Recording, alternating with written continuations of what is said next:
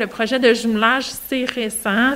On vient de terminer, on termine notre première année euh, de jumelage interculturel. On a l'intention de les de, leur demander euh, aussi leur participation dans ce projet-là pour ceux qui vont vouloir euh, le faire, évidemment.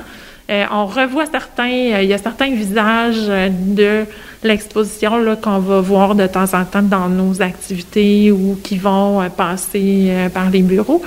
Là, c'est sûr que depuis un an, avec la COVID, c'est un peu plus difficile euh, d'avoir des contacts, quoi qu'il y en a qui continuent de garder contact euh, via, euh, via Facebook, via les autres moyens en présentiel.